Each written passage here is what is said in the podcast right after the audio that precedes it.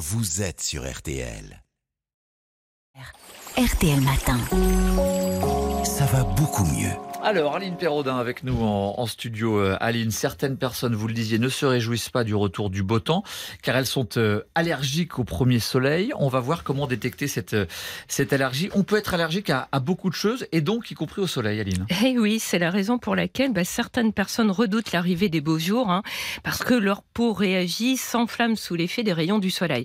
Alors on parle d'allergie du soleil, mais en fait il existe plein de troubles cutanés. La plus courante, c'est la lucite estivale bénigne. Bénigne parce que la maladie n'est pas grave, mais n'en est pas moins très embêtante. Ah, et comment elle se manifeste alors? Alors on a des petits boutons, des plaques rouges qui apparaissent sur les zones de la peau qu'on a exposées et qui sont habituellement couvertes le reste de l'année. Ça peut toucher le décolleté, les épaules, les bras et même le dos des pieds, mais le visage est épargné. L'éruption survient en général dans les 12 heures après une exposition brutale, intense ou prolongée. Ça arrive donc le premier jour ou le deuxième jour des vacances. C'est très désagréable, ça démange très fort et ça peut même empêcher de dormir. Et alors, qu'est-ce qu'on peut faire pour être soulagé, justement? Alors, on peut appliquer une crème à base de corticoïdes, hein, anti-inflammatoire disponible uniquement sur ordonnance. Alors, si on n'arrive pas à avoir un médecin rapidement, on peut recourir à une crème anti-moustique en vente libre. Elle contient, elle aussi, un peu de cortisone, de l'hydrocortisone plus précisément. Pour calmer les démangeaisons, bah, ça peut dépanner, m'a dit le docteur Jean-Marc Chavini, dermatologue et allergologue. Il ne faut pas hésiter non plus à prendre un antalgique, hein, comme du paracétamol si les démangeaisons sont très fortes.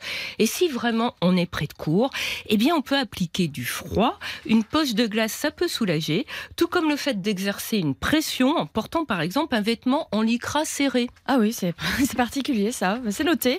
Euh, et si ça arrive euh, et qu'on est en vacances, euh, quoi, on arrête de s'exposer? Ça, ça gâche les vacances quand même un peu. Euh, c'est pas très drôle, on n'est pas obligé de rester à l'intérieur, mais on ne peut s'exposer qu'une dizaine de Ah minutes ouais. en dehors des zones où le soleil est le plus agressif, c'est-à-dire en début de matinée ou en fin de journée, avec une protection solaire.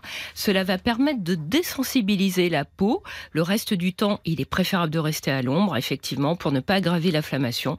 L'éruption disparaît au bout d'une à deux semaines en même temps que le bronzage apparaît, mais mauvaise nouvelle, elle va réapparaître l'année suivante. Elle peut revenir tous les ans et puis un jour elle peut s'arrêter sans qu'on comprenne pourquoi. L'allergie au soleil, bah, ça touche davantage les femmes jeunes à peau claire, il faut le savoir. Mais est-ce qu'on peut malgré tout éviter qu'elle euh, revienne précisément d'une année sur l'autre? Alors oui, hein, selon le dermatologue, en cas de petite lucite, on peut prendre des gélules solaires contenant des caroténoïdes et d'autres antioxydants environ 15 jours avant de s'exposer au soleil et on poursuit sa cure le temps des congés. Toujours dans l'optique de désensibiliser la peau sans déclencher la lucite, il faut s'exposer très graduellement, éviter de se mettre au soleil entre 11h et 16h et il est recommandé d'appliquer un écran solaire avec un indice de protection élevé, un SPF 50, à la fois qui va bloquer à la fois les UVB et les UVA. Si la lucite estivale bénigne est importante, eh bien là, on peut prescrire des antipaludéens de synthèse, hein, une quinzaine de jours avant l'exposition et durant les vacances. Ils vont empêcher la peau de réagir. Dans tous les cas, il ne faut pas s'inquiéter, il y a des solutions, m'a dit le dermatologue. Une fois qu'on a trouvé le bon protocole, on peut l'appliquer d'une allée sur l'autre. Merci beaucoup, Aline Perraudin.